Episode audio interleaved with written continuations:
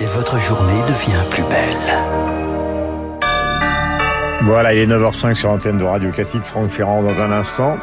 Euh, le journal incontournable, la culture, nous la passerons demain, mais nous allons aller, aller vers l'essentiel avec la bourse. Voici Augustin. Actualité très politique ce matin. D'abord, l'extrême droite française se réjouit du résultat des élections italiennes d'hier. La, la coalition conservatrice menée par euh, Giorgia Meloni est arrivée en tête. Elle se prépare à former un gouvernement.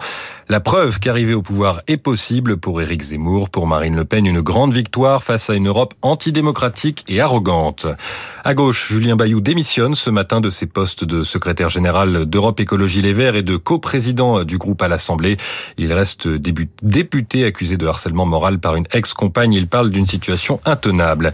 Et puis à une semaine de la reprise des travaux parlementaires, plusieurs textes cruciaux sur la table du Conseil des ministres ce lundi. Le budget, celui de la sécurité sociale et le projet de loi sur les, les énergies renouvelables.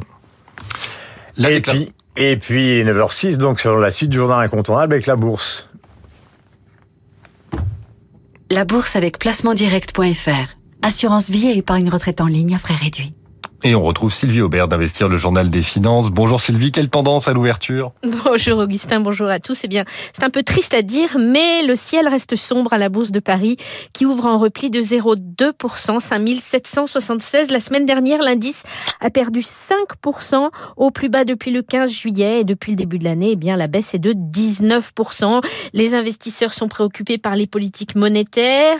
Pour lutter contre l'inflation, les taux d'intérêt ont été fortement relevés, ce qui risque de conduire à une récession. Les promesses de résultats des entreprises pourraient ne pas être tenues. À cela s'ajoutent des interrogations à propos de l'Italie après la victoire de l'Alliance des droites aux législatives et aussi à propos de la livre sterling tombée à son plus bas historique face au dollar. La Banque d'Angleterre pourrait augmenter les taux d'intérêt pour défendre sa monnaie.